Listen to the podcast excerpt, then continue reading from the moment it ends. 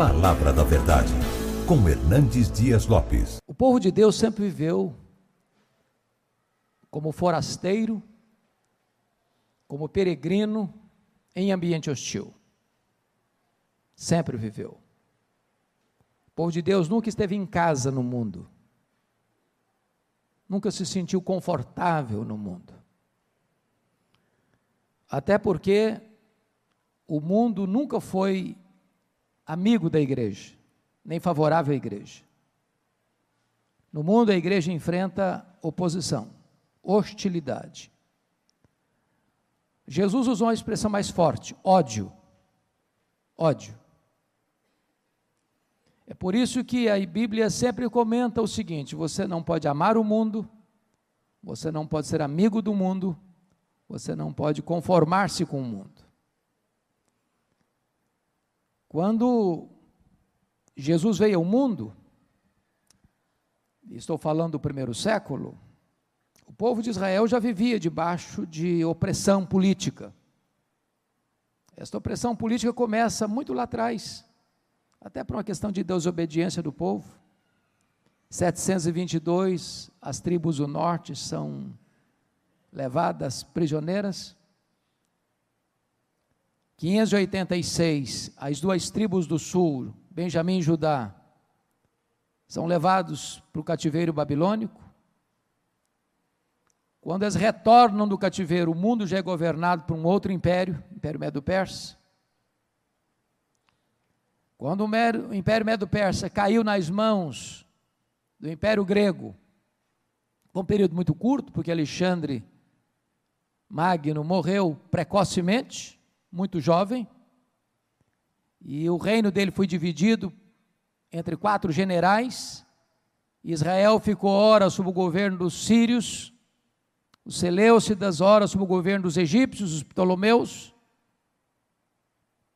Neste interregno tem a guerra dos Macabeus, houve uma espécie de libertação desse poder, mas o governo macabeu durou pouco. No ano 63, Pompeu domina o mundo, Império Romano. No ano 37, o Senado Romano nomeia Herodes, conhecido por nós como Herodes o Grande, como rei dos judeus. E vocês bem sabem como ele foi implacável com os judeus, primeiramente eliminando a dinastia macabeia, instituindo uma nova dinastia a, dos edomitas, edomeus, ele era descendente de Esaú. Você sabe como o povo de Deus viveu debaixo do poder de Roma, sobre massacre até o ano 313, aproximadamente, quando Constantino declara a religião cristã como religião oficial, oficial do Império Romano. Como a igreja viveu debaixo de perseguição durante toda a Idade Média. Como viveu em terrível perseguição no período da pré-reforma e pós-reforma. Em outras palavras, a igreja sempre sofreu. Mas talvez nunca sofreu como sofreu no século XX. Mais cristãos foram mortos torturados, presos, torturados e mortos no século XX do que em todo o restante da história. E se eu não estiver equivocado na minha compreensão, o mundo está, penso eu, armando um cenário mundial, global, de opressão e de perseguição à igreja cristã. Então não nos enganemos. Não nos equivoquemos. Não alimentemos sentimentos românticos. A grande tribulação da qual Jesus falou se avizinha, que é também o período da grande apostasia, do pouco tempo de Satanás e do levantamento do anticristo. Então não esperemos dias melhores para testemunharmos, não. A igreja é martírica. Agora, desculpa da introdução longa, antes de entrar no texto que eu quero trabalhar. A questão da cidade é muito importante entender, porque a igreja começa numa cidade chamada Jerusalém. Só que o projeto de Deus, o projeto de Cristo era permanecer na cidade de Jerusalém até que do alto sejais revestidos de poder. Mas ao ser revestido de poder, é preciso ir além de Jerusalém. Então, quando a liderança propõe um lema para este ano, Testemunho Cristo à cidade, nós queremos entender que não é só na cidade, é ir além da cidade. Começa, mas não fica. Não é aqui, depois lá, é aqui, ali e lá ao mesmo tempo. E aí você encontra, e eu quero trabalhar hoje o capítulo 8, que é a cidade de Samaria. E de Samaria vai para Damasco, e de Damasco vai para Cesareia, de Cesareia vai para Antioquia da Síria, de Antioquia da Síria vai para Filipos, para Tessalônica, para Bereia, para Atenas, para Corinto, para Éfeso, para Roma. E eu tenho um lema, isso é meu, posso estar equivocado na minha interpretação. Mas entendo que a igreja precisa se concentrar é implantar igrejas em cidades estratégicas. Porque, penso eu, foi esse o método que Paulo adotou. Imagine vocês, Paulo sabia que tinha pouco tempo, sabia que tinha recursos limitados. Se Paulo tivesse fixado a sua atenção missionária em cidades pequenas, fora das rotas de viagem, ele teria gastado todo o seu tempo, toda a sua energia, plantado igrejas pequenas, que não teriam condições de influenciar o mundo da época. Mas quando você lê Atos nessa perspectiva, o evangelho vai se deslocando para as cidades estratégicas. Jerusalém, Samaria, Cesárea Marítima, Antioquia da Síria. Eu não vou nem trabalhar das cidades da primeira viagem missionária, Antioquia da Pisídia, Cônio, Derbe e Listra, porque era uma região mais fora das rotas principais. Mas quando ele entra na Macedônia, ele passa batido em algumas cidades, mas vai se fixar em algumas estratégicas, que era Filipos, colônia romana, Tessalônica, capital da Macedônia, Bereia, importante cidade da Macedônia, passa de relance por Atenas, a capital intelectual do mundo, vai ficar um ano e meio em Corinto, que era a capital da província da Caia, vai ficar três anos em Éfeso, que era a capital da província da Ásia Menor. E quando você lê as sete cartas do Apocalipse, por exemplo, tem muito a ver com a influência desta igreja estratégica de Éfeso, que planta igrejas em toda a província. Então pense, irmãos, que se nós tivermos melhor estratégia, nós vamos ter mais êxito, porque quem dá a direção é o Espírito Santo mas quem escolhe os melhores métodos somos nós.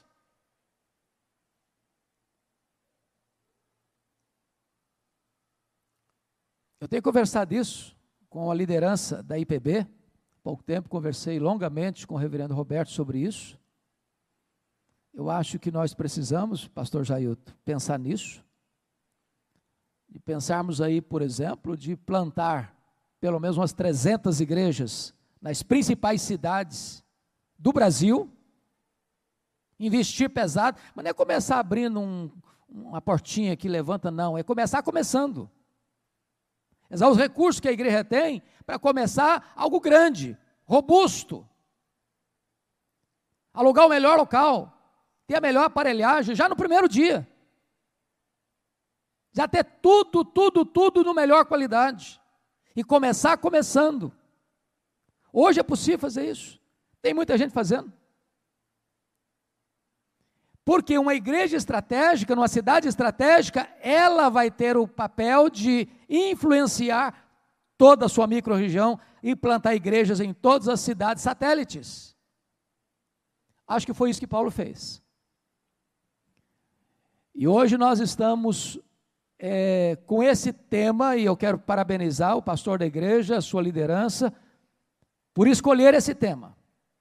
Robusto, desafiador, ousado, e é necessário que nós estejamos antenados com isso, irmãos. Hoje o pastor Daniel está plantando uma igreja relevante. Eu tenho certeza que o pastor Jailton já está aí sonhando com outro projeto. E nós precisamos de graça e de sabedoria e de estratégia para que a igreja avance com mais celeridade e com mais profundidade, com mais capacidade de influenciar toda a sua região. Bom, mas eu disse para vocês que eu não sou de falar de tema, me perdoem, de não tratar do tema. Eu quero tratar do texto, que vai tratar do tema, mas expondo um texto. E eu queria então falar sobre uma igreja determinada a ganhar a sua cidade e o mundo. O senhor não tinha chegado ainda aqui quando eu disse o seguinte: testemunhando o evangelho da cidade. E eu sei que quando o senhor pensou nisso, a liderança pensou nisso, não está pensando apenas em Vitória, ou Vila Velha, ou Serra, ou Cariacica, ou Viana, ou Guarapari, ou região metropolitana, mas ao mesmo tempo que alcança aqui, alcança ali, alcança lá, alcança além fronteiras. Então, abra sua Bíblia comigo agora, por favor. Atos dos Apóstolos, capítulo 8. Desculpem de uma introdução tão demorada. Atos 8.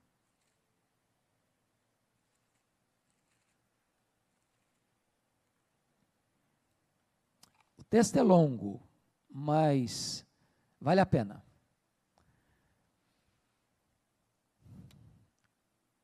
Depois de lido o texto, mantenha a sua Bíblia aberta, por favor. E Saulo consentia na sua morte, morte de Estevão, obviamente. Naquele dia levantou-se grande perseguição contra a igreja em Jerusalém, e todos, exceto os apóstolos, foram dispersos pelas regiões da Judéia e Samaria. Alguns homens piedosos sepultaram Estevão e fizeram um grande pranto sobre ele. Saulo, porém, assolava a igreja entrando pelas casas e arrastando homens e mulheres, encerrava-os no cárcere. A igreja comigo até o verso 8, vamos juntos. Entre mentes, os que foram dispersos iam por toda parte pregando a palavra. Filipe, descendo a cidade de Samaria, anunciava-lhes a Cristo. As multidões atendiam unânimes às coisas que Filipe dizia, ouvindo-as e vendo os sinais que ele operava. Pois os espíritos imundos de muitos possessos saíam gritando em alta voz, e muitos paralíticos e coxos foram curados. E houve grande alegria naquela cidade. Ora, havia certo homem chamado Simão que ali praticava mágica, iludindo o povo de Samaria, insinuando ser ele grande vulto, ao qual todos davam ouvidos, do menor ao maior, dizendo: este homem é o poder de Deus, chamado grande poder. Aderiram a ele porque havia muitos, havia muito os iludira com mágicas. Quando, porém, deram crédito a Filipe, que os evangelizava a respeito do reino de Deus e do nome de Jesus Cristo, iam sendo batizados, assim homens como mulheres. O próprio Simão abraçou a fé e tendo sido batizado, acompanhava Filipe de perto, observando extasiado os sinais e grandes milagres praticados. Ouvindo os apóstolos que estavam em Jerusalém que Samaria recebera a palavra de Deus, enviaram-lhe Pedro e João, os quais, descendo para lá, oraram por eles, para que recebesse o Espírito Santo. Porquanto não havia ainda descido sobre nenhum deles, mas somente haviam sido batizados em nome do Senhor Jesus. Então, lhes impunham as mãos e recebiam estes o Espírito Santo. Vendo, porém, Simão, que pelo fato de impor os apóstolos as mãos, era concedido o Espírito Santo, ofereceu-lhes dinheiro, propondo: Concedei-me também a mim este poder, para que aquele sobre quem eu impuser as mãos receba o Espírito Santo. Pedro, porém, lhe respondeu: O teu dinheiro seja contigo para a perdição, pois julgaste adquirir por meio dele o dom de Deus. Não tens parte nem sorte neste ministério, porque o teu coração não é reto diante de Deus. Arrepende-te, pois, da tua maldade, roga ao Senhor, talvez te seja perdoado o intento do coração, pois vejo que estás em fel de amargura e laço de iniquidade. Respondendo, porém, Simão lhes pediu: Rogai vós por mim ao Senhor, para que nada do que disseste sobrevenha a mim. Eles, porém, havendo testificado e falado a palavra do Senhor, voltaram para Jerusalém e evangelizavam muitas aldeias dos samaritanos. Um anjo do Senhor falou a Filipe dizendo: Dispõe-te e vai para a banda do sul, no caminho que desce de Jerusalém a Gaza. Este se acha deserto. Ele se levantou e se foi. E eis que um etíope eunuco, alto oficial de Candace, rainha dos etíopes, o qual era superintendente de todo o seu tesouro, que viera adorar em Jerusalém, estava de volta e, assentado no seu carro, vinha lendo o profeta Isaías. Então, disse o Espírito Santo a Filipe: Aproxima-te desse carro e acompanha-o. Correndo, Filipe ouviu ler, ouviu ler o profeta Isaías e perguntou: Compreendes o que vens lendo? Ele respondeu: Como poderei entender se alguém não me explicar? E convidou Filipe a subir e a sentar-se junto com ele. Ora, a passagem da Escritura que estava lendo era esta: Foi levado como ovelha ao matadouro e como cordeiro mudo perante o seu tosquiador, assim ele não abriu a boca. Na sua humilhação lhe perguntaram, ou lhe negaram justiça. Quem lhe poderá descrever a, gera, a geração? Porque da terra a sua vida é tirada. Então, o eunuco disse a Filipe: Peço-te que me expliques a quem se refere o profeta. Falar de si mesmo ou de algum outro? Então Filipe explicou, e começando por esta passagem da Escritura, anunciou-lhe a Jesus. Seguindo eles caminho fora, chegando a certo lugar onde havia água, disse o eunuco: Eis aqui água. Quem pede que eu seja batizado? Filipe respondeu: É lícito, se crês de todo o coração. E respondendo ele disse: Creio que Jesus Cristo é o Filho de Deus. Então mandou parar o carro, ambos desceram a água e Filipe batizou o eunuco. Quando saíram da água, o Espírito do Senhor arrebatou a Filipe, não vendo mais o eunuco. E este foi seguindo o seu caminho, cheio de júbilo. Mas Filipe veio achar-se em Azoto, e passando além, evangelizava todas as cidades, até chegar a Cesareia. Amém. Irmãos amados, Vitor Hugo disse certa feita o seguinte: há uma coisa mais forte do que todos os exércitos do mundo. E o que é mais forte que todos os exércitos, os exércitos do mundo, segundo Vitor Hugo? Uma ideia cuja hora é chegada. Irmãos, não tem uma ideia cuja hora é chegada mais poderosa do que o Evangelho de Jesus Cristo. Se essa ideia, entre aspas, for pregada, proclamada, vivida, testemunhada, pedreiras se quebram, escuridão experimenta a luz, as algemas da escravidão se rompem, o poder da morte é vencido pelo poder da ressurreição. Eu gostaria então de propor a vocês hoje esta questão, porque do capítulo 1 ao capítulo 7 de Atos, a igreja está como que acomodada em Jerusalém. E a ordem de Jesus é: recebereis poder ao descer sobre vós o Espírito Santo, e sereis minhas testemunhas, tanto em Jerusalém, como em toda a Judéia e Samaria e até os confins da terra. Então, o papel da primeira igreja de Vitória não é só Vitória, não é só a região metropolitana, é todo o estado, é todo o Brasil, é fazer missões além fronteiras. Mas a igreja estava muito bem instalada, ou melhor dizendo, muito acomodada em Jerusalém. Até o capítulo 7, é uma igreja judaica. Mas o capítulo, no, o capítulo 8, eu diria para vocês que é uma espécie de dobradiça. Dobradiça. Por quê? Porque o evangelho alcança Samaria. E é muito importante aqui fazer uma breve retrospectiva. Por que Samaria? Na época de Jesus, Samaria fica uma região como que no meio da Galiléia e da Judéia. Um dos caminhos para você sair do sul da Judéia para chegar na Galiléia passava pela província de Samaria. Só que Samaria, então vou fazer retrospectiva, veio a ser a capital deste chamado Reino de Israel, o Reino do Norte, que formou-se depois da morte de Salomão em 931 e que ficou reinando aí, esse reino ficou dominando aí oito dinastias diferentes, 209 anos, até o ano 722. Aliás, 209 anos. Teve lá 19 reis, oito dinastias.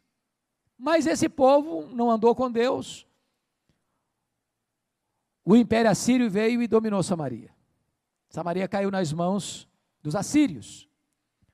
Os assírios tinham uma estratégia. Não levar todo mundo para o cativeiro, não. Quem ficasse, ele trazia outros povos, misturava, numa espécie de miscigenação racial, que por conseguinte produzia um subproduto, que era o sincretismo religioso. E então os samaritanos eram uma espécie de meio-judeus, híbridos. Mas isso também trouxe um problema teológico, porque quando o povo retorna, as duas tribos do sul que foram levadas cativas na Babilônia, para a Babilônia em 586, e retornam, os samaritanos se opuseram à construção do templo. Vocês se lembram lá? Mais tarde, eles construíram um templo rival no Monte Gerizim. Mais tarde, João Hircano destruiu o templo deles, aumentando ainda mais a fúria dos samaritanos contra os judeus. Mas mais do que isso, os samaritanos não acreditavam no Velho Testamento completo, só aceitavam os cinco livros de Moisés, mas não aceitavam os demais. Na época de Jesus, esse ódio, essa fúria, essa inimizade, essa porfia estava em, no auge. Vocês se lembram de João 4, que quando Jesus chega no poço de Jacó, ali na província dos samaritanos, e Jesus pede à mulher samaritana: dá-me água de beber. A mulher fala: como? Como? O senhor é um judeu, sou uma mulher samaritana. O senhor não sabe que tem inimizade entre a gente? Tem um muro de separação? Para vocês terem uma ideia, os judeus consideravam o pão dos samaritanos imundo. Se um judeu se casasse com a moça samaritana, a família judaica fazia uma cerimônia simbólica de sepultamento do camarada. Agora, vejam vocês o poder do evangelho.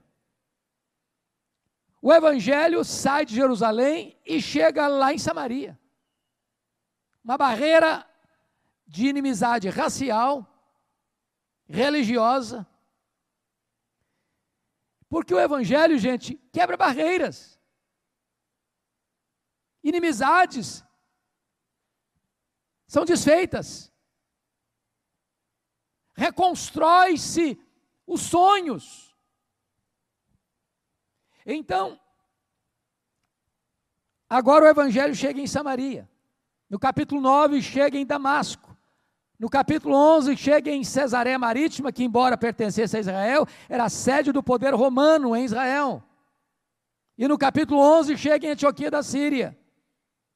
Nos capítulos 13 e 14, atinge o sul da Galácia. Nos capítulos 16 e 17, passam pela Macedônia. No 18, chega na Caia. No 19, chega na Ásia Menor. No capítulo 27 e 28 chega a Roma. Então, dito isto, eu gostaria que nós olhássemos esse texto com a Bíblia aberta comigo, por favor. Primeiro, a perseguição, em vez de paralisar a ação da igreja, promoveu a ação da igreja. Então, não fico medo de chegar a perseguição, não, tá? A gente não deve buscá-la, não. E nem deve favorecê-la e nem deve contribuir para que ela venha. Mas se ela vier, a igreja não depende de político, nem de políticos, nem de cortes, nem de parlamentos. A igreja depende do cabeça dela, que é Jesus Cristo. E ela vai avançar. E ela vai crescer. Então vamos ver isso. Primeiro, a morte de Estevão provocou uma grande perseguição sobre a igreja, versos 1 a 3. Está escrito aqui: Saulo consentiu na sua morte, Naquele dia levantou-se grande perseguição contra a igreja, então, grife grande perseguição, não foi pequena, não, grande. Contra quem? Contra a igreja. Onde? Em Jerusalém. Quantos foram dispersos? Quantos? Todos, exceto quem? Os apóstolos. E foram dispersos para onde? pelas regiões de Judéia e Samaria. Qual era a agenda de Jesus para eles? Tereis minhas testemunhas, tanto em Jerusalém como em toda a Judéia e Samaria. Então, quando a igreja se acomoda, Deus traz o vento da perseguição para tirá-la do ninho, do conforto. E aí o que, que acontece? Versículo 3: Versículo 2: Alguns homens piedosos sepultaram Estevão, fizeram um grande pranto sobre ele. Ok. Versículo 3: Saulo, porém, assolava a igreja, entrando pelas casas, arrastando homens e mulheres e cerrava-os no cárcere. Então vamos entender isso aqui. De onde procedeu essa grande perseguição? Da fúria desse indivíduo chamado Saulo. Esse camarada tinha se treinado para ser um líder do judaísmo. Foi criado aos pés de Gamaliel. Quando Jesus ressuscita, ele se levanta como braço de ferro do sinédrio para tentar jogar uma pá de cal na igreja. E ele achava que estava adorando a Deus, perseguindo os cristãos. E aqui no verso 3 diz que ele assolava a igreja. A palavra assolar no grego é a ideia da fera, do, animal predador. Vocês que já assistiram aí os, na televisão, esses programas de animais selvagens, você pega um leão que salta sobre uma presa e devora. Devora. Essa é a ideia. Ele assolava, ele devorava, ele matava, massacrava. Não respeitava domicílios domésticos, nas casas. E ele não respeitava nem as mulheres, lançando mulheres também na cadeia. Então foi essa grande perseguição que vem sobre a igreja em Jerusalém. E diz a Bíblia que todos exceto os apóstolos, são dispersos para quê? Para cumprir exatamente a agenda que Jesus havia estabelecido em Atos 1:8. Mas notem comigo que a, a perseguição levou a grande dispersão, porque o evangelho é uma semente, os crentes são a semente, e a perseguição é o vento. O vento espalha a semente. Espalha a semente. Leia a história. A história é nossa pedagoga ou será nossa coveira?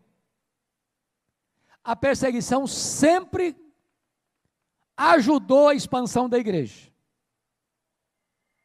Porque um crente disperso, ele não se acovarda, não.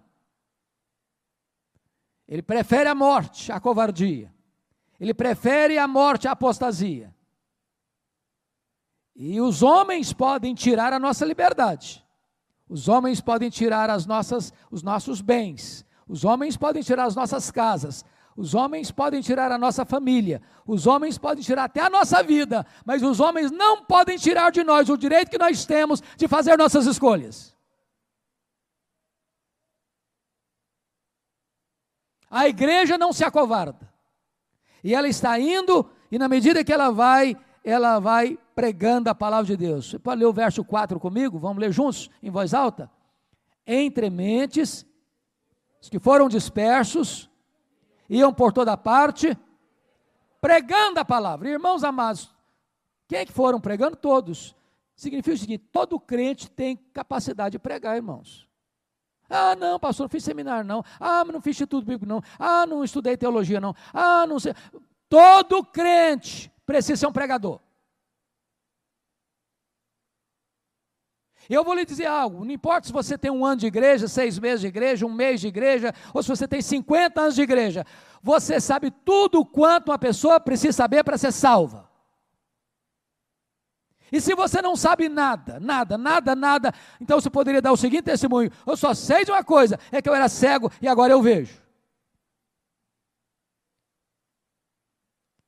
O que significa isso, irmãos? Preste bem atenção nisso. Nós temos como um dos lemas da reforma o sacerdócio universal dos crentes. Não é isso? O que significa isso? que agora não precise um, a um padre, a um sacerdote, a um pastor, a um missionário, a uma, entre aspas, uma mulher de oração, ou a um homem de oração, a um ungido especial, para ele orar por mim, no sentido de que eu não consigo orar, eu não tenho acesso. Não, todos nós temos o mesmo acesso, o livre acesso. Podemos entrar com ousadia na presença de Deus. Você pode pedir oração para alguém? Pode, claro mas não no, não no entendimento de que ele tem mais acesso a Deus que você. Não no sentido de que você não pode, ele pode. Todos nós temos livre acesso. Agora, o que o texto está nos mostrando é que hoje, via de regra, a igreja virou de novo o que era antes da reforma. A gente pensa que só o pastor prega. Não, o pastor passou por um seminário. Ele prega. A gente tem a ideia de que o nosso papel como crente é vir para a igreja. Sentar no banco, escutar um sermão, cantar alguns hinos, fazer algumas orações e trazer oferta, voltar para casa. Domingo após domingo, semana após semana, mês após mês, ano após ano. E aí o que, que acontece? Nós evangelizamos a exaustão esse ambiente aqui. Os bancos, esses bancos já escutaram, hein? E aí, a gente faz isso a vida inteira, mas não é capaz de atravessar a rua, visitar o condômino, falar de Jesus para o vizinho, para o parente. E nós estamos achando, não, o pastor prega. Pastor é pago para pregar. A gente sustenta o pastor para pregar. A gente não prega. Irmãos amados, não podemos alcançar a cidade se nós não entendermos que todos nós, todos nós que fomos chamados, somos enviados. Todo chamado é um enviado. Todo crente é um pregador. Toda crente é uma pregadora. Todos saíram e todos pregaram a palavra de Deus. Todos pregaram o Evangelho. Todos anunciavam Cristo. Agora vejam vocês que a perseguição não atrapalhou a igreja no sentido de dar testemunho, ela só deslocou a igreja de Jerusalém para toda a Judéia e para Samaria. Foi sempre assim. O Sinédrio perseguiu os apóstolos, os imperadores romanos perseguiram a igreja até o começo do século IV. Né? Se você olhar na Inglaterra, Maria Túlio perseguiu os cristãos e ela promoveu a igreja, que deu origem ao movimento dos puritanos. Então, ao longo da história, a igreja foi sobrevivente da perseguição e cresceu na perseguição. Agora, para nós entendermos isso, irmãos, é preciso que, eu vou usar uma expressão que muita gente não gosta e talvez não seja muito boa mesmo. A obra missionária só pode atingir o mundo quando ela for uma grande força leiga. Quando eu digo força leiga, eu não estou querendo fazer uma distinção entre o clérigo e o laicato. Todos nós somos sacerdotes real, todos nós. Quando eu digo leigo, agora estou fazendo essa separação só para facilitar. A igreja só vai alcançar a cidade se nós entendermos que não só os pastores, não só os presbíteros, não só os professores de escola dominical, não só os diáconos, não só os oficiais da igreja estão incumbidos dessa tarefa. Todos foram dispersos e todos foram pregando. Então, é o evangelho todo, por toda a igreja, em todo mundo, a toda criatura. Esse é o projeto de Deus. Me permita, me permita, é, explicar isso com um exemplo. Lembram daquele homem gadareno que foi liberto por Jesus, lá em Marcos capítulo 5?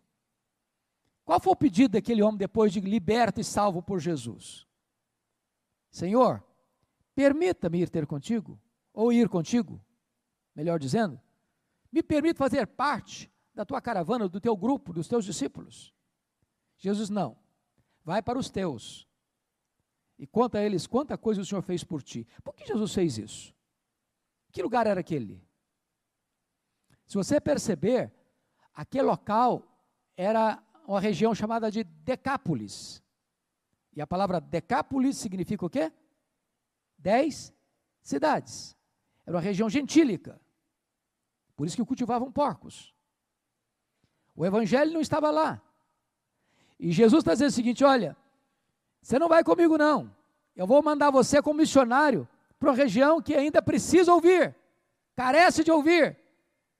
E você foi conhecido lá como um problema. Você é, era um foragido da justiça.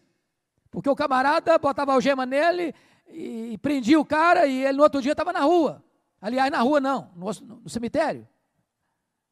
Aí Jesus está o seguinte: você vai para lá, você vai ser testemunha lá, você vai ser pregador lá, você vai ser testemunha lá, lá naquelas dez cidades que ainda estão na escuridão. É para lá que você vai. Vai para os seus.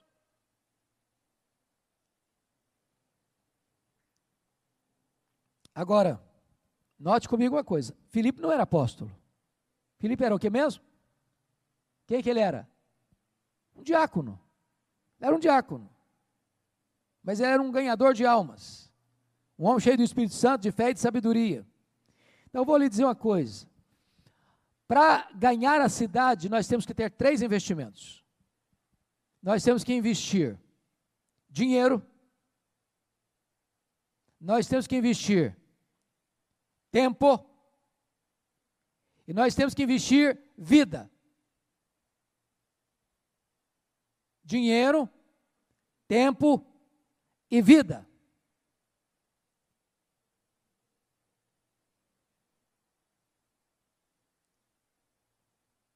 Na Inglaterra, um cidadão que era um grande esportista, chamado Carlos Studd, era um dos mais famosos no seu tempo, pelo ministério de Moody, se converte a Cristo, é convertido a Cristo, e ele vai ser missionário fora do seu país. E alguém disse para ele: Você não acha muito sacrifício você deixar toda a sua riqueza, toda a sua fortuna, abrir mão de tudo isso, sua fama, como um grande esportista nacional, e partir para um país tão pobre, tão carente, tão necessitado? E ele respondeu assim: Se Jesus Cristo é Deus, e Ele deu a sua vida por mim, não tem sacrifício tão grande que eu possa fazer por amor a Ele. Então eu gostaria que hoje você pudesse pensar nisso. O que é que você vai fazer como membro desta igreja, ou como visitante que está aqui conosco hoje, para alcançar a cidade? Você não vai pensar o que, que o pastor vai fazer. Ele sabe o que vai fazer. Você, o que você vai fazer? Qual vai ser a sua contribuição? Qual vai ser o seu papel? A igreja ou é uma agência missionária ou é um campo missionário. Ou ela é evangelizadora ou ela precisa ser evangelizada. Não tem campo neutro nisso não. Agora, deixa eu lhe dizer algo. A igreja vai precisar daquilo que foi dito no primeiro culto, no culto da manhã, de poder. De poder. Olha comigo, por favor, os versos 5 a 8. O evangelho rompeu a barreira do preconceito, né? Filipe desceu à cidade de Samaria, anunciava-lhes a Cristo. Eu acho isso fantástico. O evangelho quebra barreiras, derruba muralhas, aproxima pessoas outrora inimigas. Mas agora diz o texto que há um impacto ali, porque o verso 5, Filipe descendo à cidade de Samaria anunciava-lhes a Cristo. E o verso 6 diz por quê? As multidões atendem. As multidões atendiam unânimes às coisas que Filipe dizia, ouvindo-as e vendo os sinais que ele operava. Pois os espíritos imundos de muitos possessos saíam gritando em alta voz, e muitos paralíticos e coxos foram curados, e houve grande alegria naquela cidade. É bem verdade que dentro da economia de Deus, você tem períodos onde aconteceram prodígios e sinais. Você encontra em três períodos da história isso com exuberância: no período do Êxodo, no período profético de Elias e Eliseu, e no período de Jesus Cristo e dos apóstolos. Isso não significa que Deus parou de fazer sinais e maravilhas. Ele faz, tem feito quando Ele quer, onde Ele quer, como Ele quer, para a glória dele. Mas se você estudar a história das missões, você verá que, via de regra, onde o evangelho, o evangelho chega, abrindo fronteiras, crendices, idolatria, paganismo, fetichismo, Deus demonstra o seu poder diante daqueles, daqueles deuses pagãos para provar que Ele é Deus. Você pode estudar isso no Ministério do Ronaldo Idório, com os concombas. Você pode estudar isso com Erle Stigen, com Assis Abanto. Você pode estudar isso nas missões estrangeiras. Deus faz. E aqui diz a Bíblia que o, o Filipe chegou lá não apenas pregando aos ouvidos, mas pregando aos olhos. Mas hoje, hoje, a igreja prega aos olhos com seu testemunho, com a sua vida irrepreensível, com a sua vida coerente.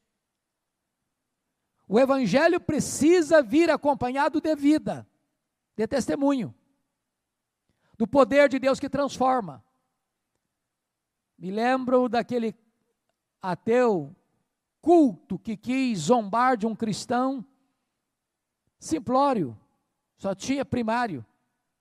E aí quis ah, zombar do cristão, dizendo o seguinte: você não tem coragem de vir numa praça pública comigo fazer um debate. É claro que não tinha mesmo. Coitado do crente, sabia mal, mal ler.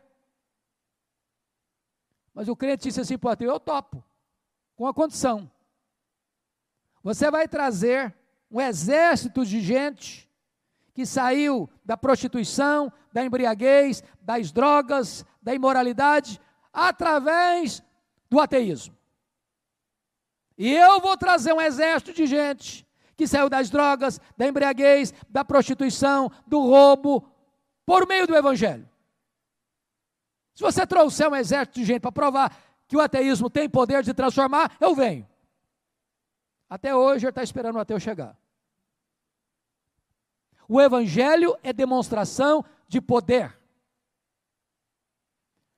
Filipe pregou aos ouvidos e pregou aos olhos.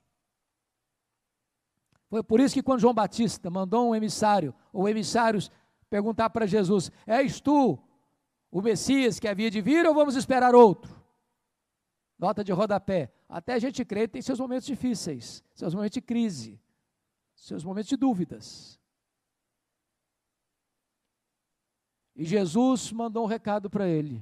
Vai falar para ele que vocês estão ouvindo e vendo. O Evangelho é uma mensagem aos ouvidos, e o Evangelho é uma demonstração do poder de Deus aos olhos.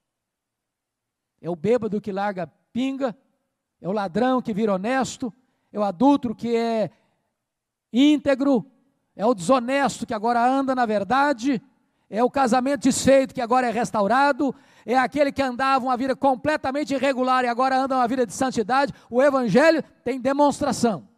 Tem demonstração. É isso que impacta a cidade de Samaria.